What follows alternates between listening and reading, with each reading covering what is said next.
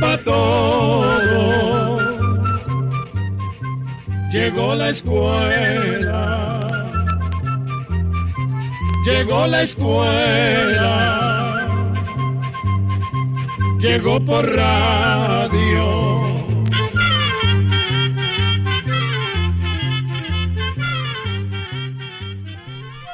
Hola, ¿qué tal, estimadas y estimados oyentes?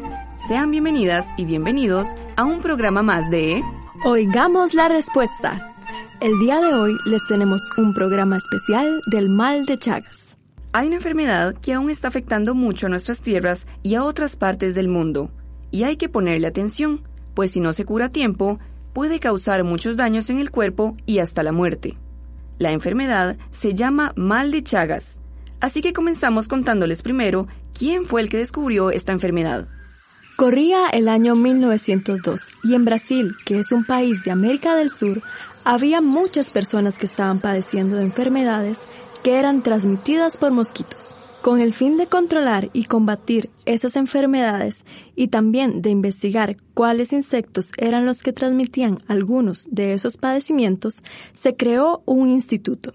Este instituto, que aún existe y que es muy famoso mundialmente, queda en Río de Janeiro, en ese mismo país, Brasil. Para dirigir este instituto, nombraron al doctor Oswaldo Cruz, un científico, médico y especialista en enfermedades tropicales, es decir, enfermedades que dan en climas húmedos y calientes. Al doctor Cruz le llamó mucho la atención un médico e investigador que también se había especializado en estudiar a los mosquitos que transmitían enfermedades a las personas y cómo podía curar a las personas que padecían de estas dolencias. Entonces lo buscó y le propuso trabajar en el instituto. Ese médico se llamaba Carlos Ribeiro Justino de Chagas. Vamos a aclarar que como se trata de un nombre largo, Chagas era el apellido de ese doctor, quien como médico podía ayudar a las personas enfermas y además como investigador tenía un gran conocimiento para estudiar la sangre a través del microscopio, para averiguar si había algún microbio que causara alguna enfermedad. El microscopio es un aparato que aumenta muchas veces el tamaño de las cosas y de esa forma se pueden ver cosas que a simple vista es imposible observarlas. Pues bien, ya trabajando, el instituto mandó al doctor Chagas al noreste de Brasil, a un pequeño lugar en el estado de Minas Gerais, para que se hiciera cargo de hacer una campaña contra el paludismo o malaria, que estaba afectando a las y los trabajadores que estaban ampliando las vías del ferrocarril central de Brasil. Allí, el doctor Chagas vivía y trabajaba en dos vagones de tren. Uno era su consultorio y en el otro tenía un pequeño laboratorio y dormía. La campaña contra el paludismo fue muy exitosa, pues además de darles medicamentos a los trabajadores, también los protegió contra el mosquito que producía la enfermedad mandó a instalar telas en las puertas y en las ventanas y mosquiteros en sus camas. Pero además, como su curiosidad de investigador la llevaba a flor de piel, el doctor Chagas empezó a recolectar insectos y otros animales de esa región para estudiarlos y ver si estos podían transmitir otras enfermedades. Un día de tantos, el jefe que dirigía las obras del ferrocarril le contó que había un insecto chupador de sangre, que era muy común en esa región que llamaban vinchuca. ¿Se podrán imaginar ustedes la emoción que sintió el doctor Chagas con esa noticia? Bien sabía que los insectos que chupaban sangre podrían transmitir enfermedades, y muy entusiasmado, empezó a buscarlo y pidió ayuda a los médicos que lo acompañaban en la campaña contra el paludismo. Esa búsqueda no fue nada fácil. Había que ir a los pequeños y humildes poblados vecinos, hasta que un día, uno de sus compañeros pudo capturar algunas vinchucas. Las encontró dentro de algunas casas sencillas y humildes, hechas de barro y paja, y las vinchucas estaban bien escondidas en las endijas de las paredes de barro. Estas vinchucas son unas chinches que miden de 2 a 3 centímetros de largo. Hay algunas que tienen manchas oscuras y claras, con tonalidades amarillentas, naranja o rojizas en la parte de arriba de su cuerpo. Hay otras que tienen rayas café oscuro o claro, también en la parte de arriba de su cuerpo. Sin embargo, también hay otras chinches parecidas y que no transmiten ninguna enfermedad. Por eso, la mejor manera de diferenciarlas es por su pico. Este es recto y no sobrepasa el sitio de donde le salen las primeras patas. Ese pico recto es el que les permite a las vinchucas penetrar la piel y alimentarse con sangre. También, esas vinchucas tienen un par de antenas y sus seis patas alargadas. Por cierto, estas chinches se conocen con distintos nombres en nuestras tierras. En México le dicen chinche besucona. En Guatemala, chinche picuda o telepate. En Honduras, chinche o vinchuca. En El Salvador, chinche picuda, chinche, chipo y chinche pelona. En Nicaragua, chinche, chipo, chinche negra o vinchuca. En Costa Rica, chinche chupasangre. Y en Panamá, vincucha, chinche besador o chinche mamón. Estos nombres se los vamos a repetir al final de esta charla. Y ahora vamos con la música. Como justamente estamos hablando de un país suramericano, Brasil, vamos a introducirles la canción de la cantautora Gal Costa en su canción Acuarela del Brasil. Que la disfruten. Brasil, meu Brasil brasileiro, meu mulato insoneiro, vou cantar-te nos meus versos. O Brasil samba que dá bamboleio, que faz gingar. O Brasil do meu amor, terra de nosso Senhor. Brasil, pra mim, pra mim, pra mim.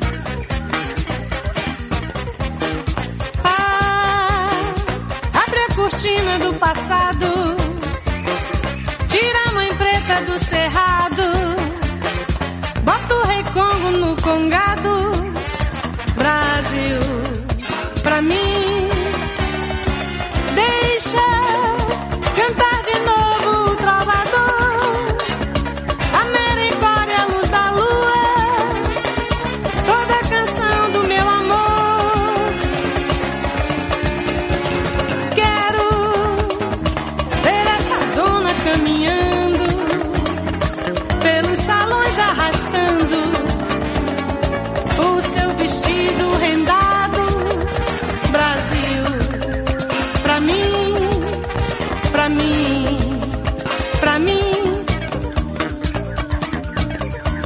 Brasil, terra boa e gostosa, da morena cestrosa, de olhar indiscreto. O Brasil samba que dá bamboleio, que faz gingar. O Brasil do meu amor, terra de nosso Senhor. Brasil, pra mim, pra mim, pra mim.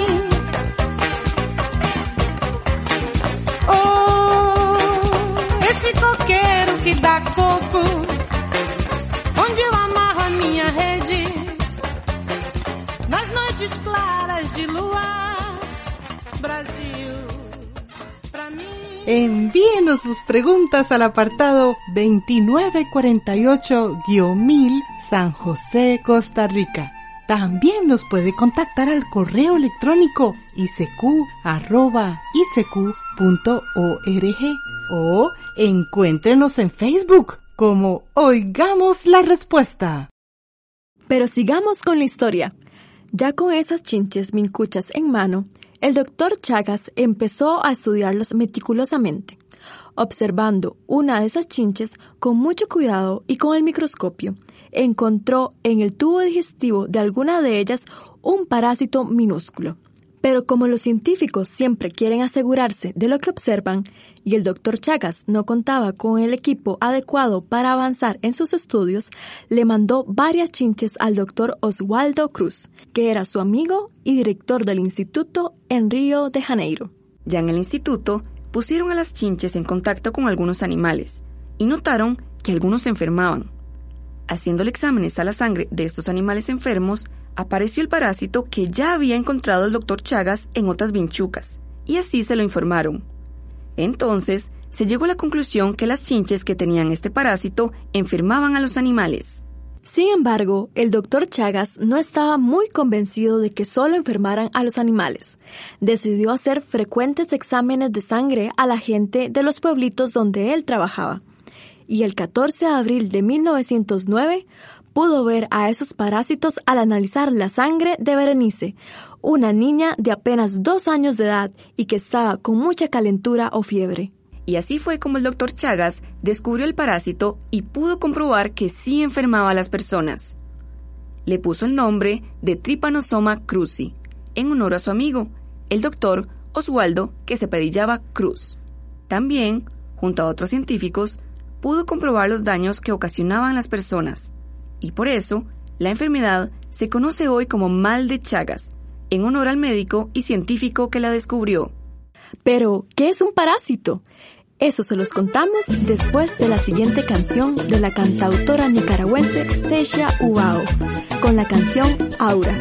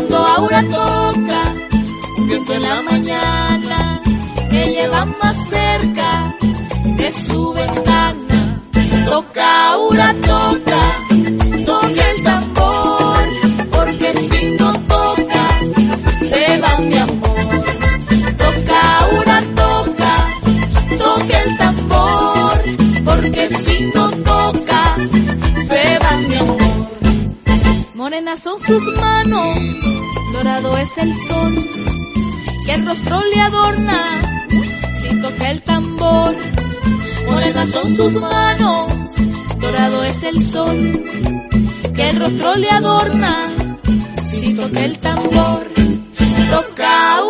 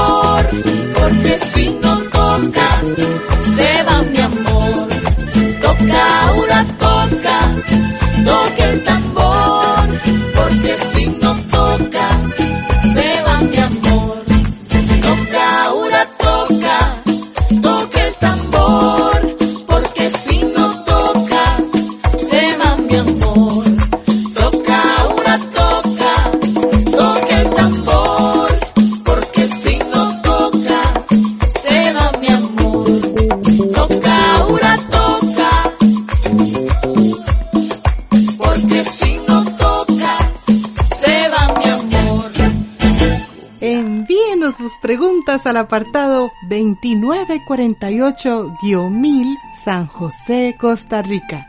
También nos puede contactar al correo electrónico isq.org o encuéntrenos en Facebook como Oigamos la Respuesta. Pero, ¿qué es un parásito? En el caso del Trypanosoma cruzi, que es el que causa el mal de Chagas, es diminuto, no se puede ver a simple vista y tiene forma de látigo.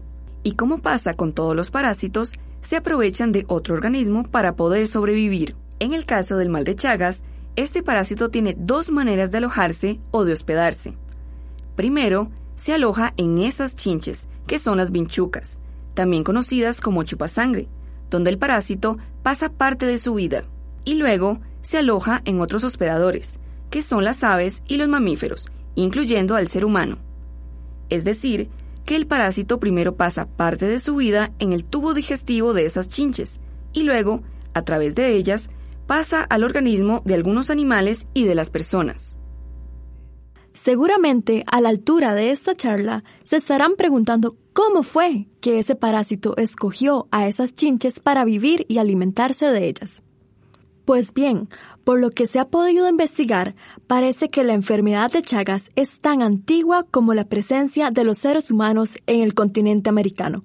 Por eso, a la conclusión que han llegado los científicos es que desde hace miles y miles de años, tanto el parásito como esa chinche se fueron adaptando el uno al otro y lograron convivir en paz. El parásito se alimenta de la chinche, pero no la mata, pues la necesita para seguir viviendo y a la vez la chinche lo pasa o transmite a otros animales y a los seres humanos. De esa manera, el parásito ha logrado sobrevivir hasta el día de hoy. Tanto los machos como las hembras de esas chinches se alimentan de sangre de mamíferos y de aves. También lo hacen las chinches jóvenes, a las que llaman ninfas. Estas salen del huevo y se parecen mucho a las chinches adultas, solo que todavía no tienen alas. Las chinches localizan a las personas y a los animales con los que se van a alimentar por el gas que botan al respirar, que es el monóxido de carbono, pero también por el olor de otras sustancias que están en la piel, en los pelos y en las plumas. Como les contábamos, esas chinches han vivido en América desde hace miles y miles de años. Así que, cuando vinieron los primeros europeos al continente americano, escribieron relatos sobre ellas. Por ejemplo, pocos años después de la llegada de Cristóbal Colón a nuestras tierras, algunos sacerdotes y españoles escribieron sobre ellas.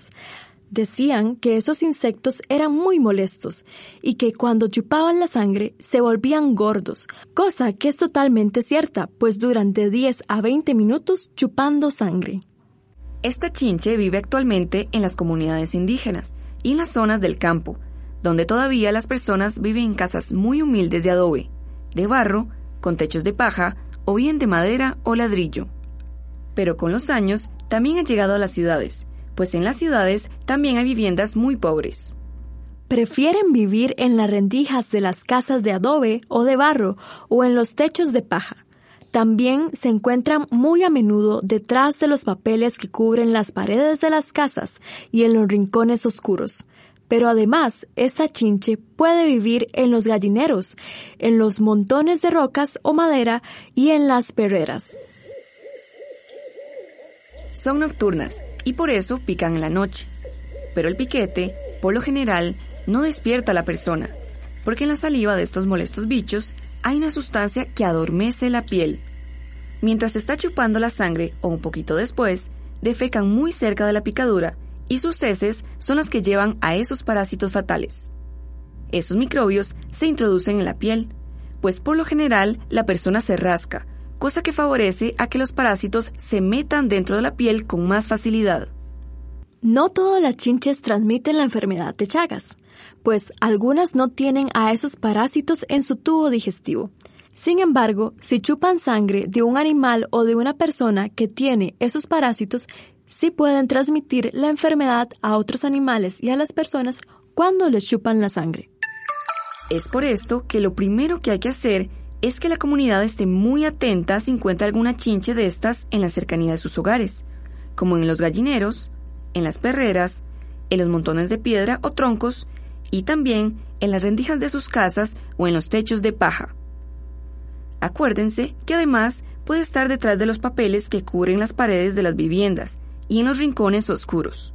Por eso, si alguno encuentra alguna de esas chinches, lo primero que tiene que hacer es avisar a sus vecinos, pues todos juntos pueden empezar a combatirlas. Luego, dar aviso a las autoridades de salud que tienen que llegar a revisar la zona y a fumigar. Vamos de nuevo con la música. Esta vez vamos a México con las hermanas Núñez, con la canción Gritaré a los vientos.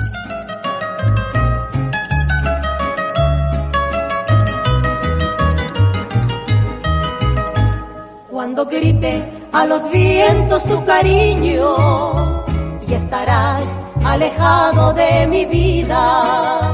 Cuando vive sus cuerdas mi guitarra serán dos paralelas nuestras almas pero amores que gritamos juntos y juntos alegramos el camino vibras de cual guitarra entre mis manos llorando así tu esperanza en mis pupilas. Por eso hoy que te vas nada te digo, aunque grite a los vientos tu cariño. Por eso hoy que te vas te dejo ir, porque no he de rogar que me acompañes.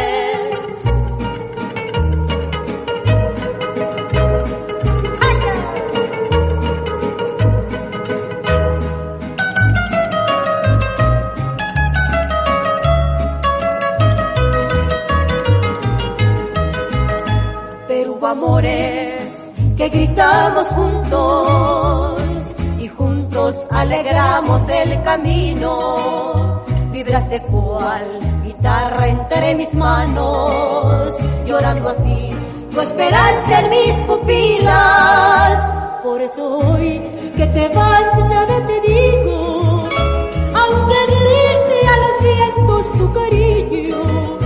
Por eso hoy que te vas te dejo ir, porque no he de rogar que me acompañes. Y ahora regresamos de la música para seguir contándoles sobre el mal de Chagas. La Organización Mundial de la Salud calcula que en el mundo hay entre 6 y 7 millones de personas enfermas con el mal de Chagas, la gran mayoría de ellas en Latinoamérica. Sin embargo, también ahora ha llegado a los Estados Unidos y a Canadá, y a muchos países de Europa y a algunos países africanos.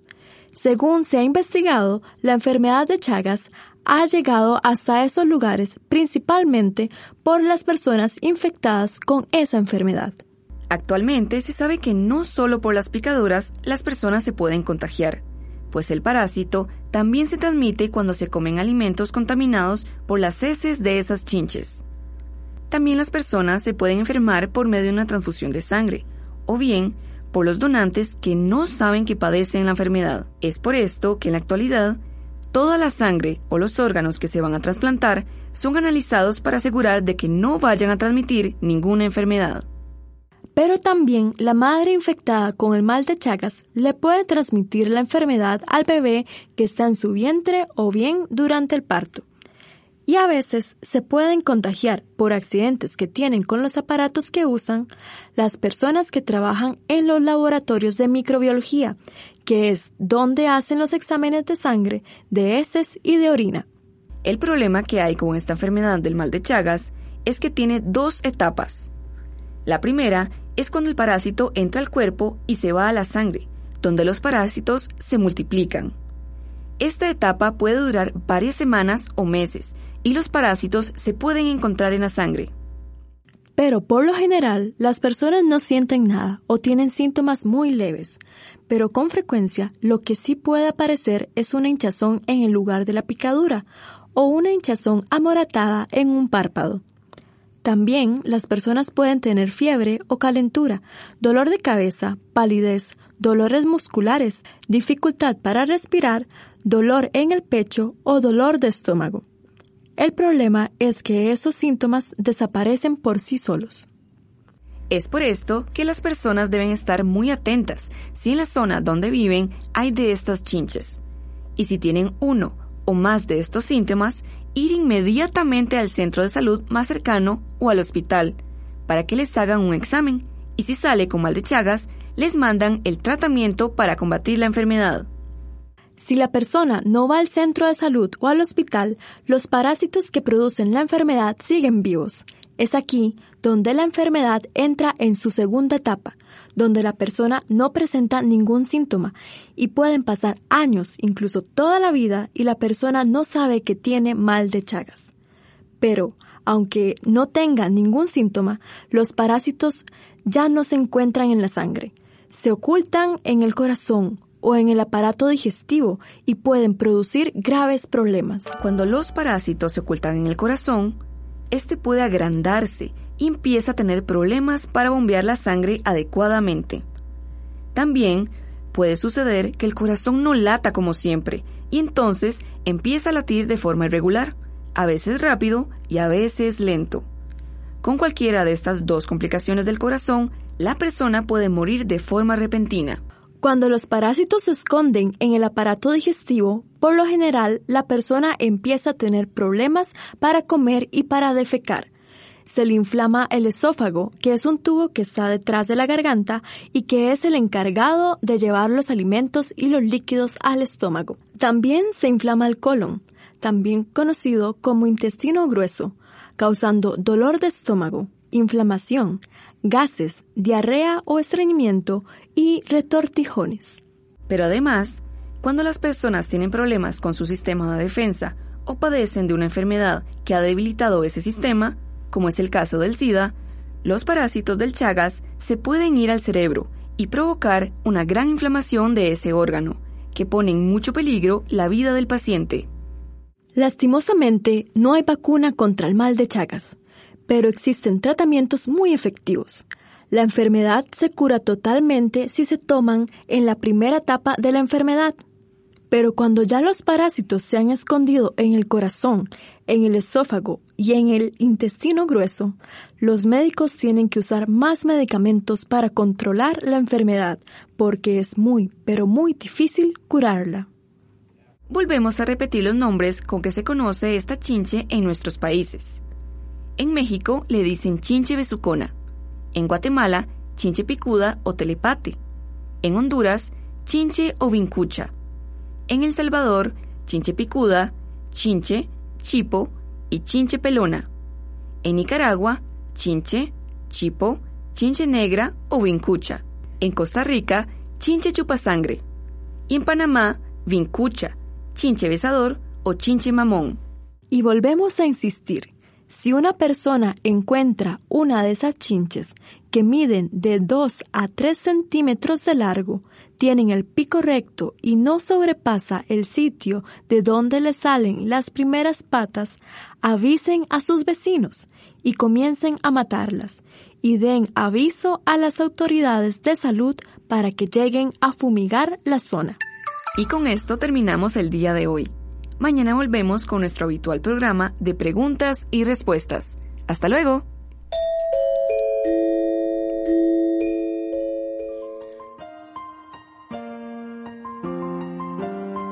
Y así llegamos al final del programa del día de hoy. Los esperamos mañana en este su programa Oigamos la Respuesta. Mándenos sus preguntas al apartado 2948-1000 San José, Costa Rica. También puede enviarnos sus preguntas al correo electrónico icq.org o encuéntrenos en Facebook como Oigamos la Respuesta. O llámenos por teléfono, código de área 506, número 2225-5338 o 2225-5438. Recuerde que comprender lo comprensible es un derecho humano. Llegó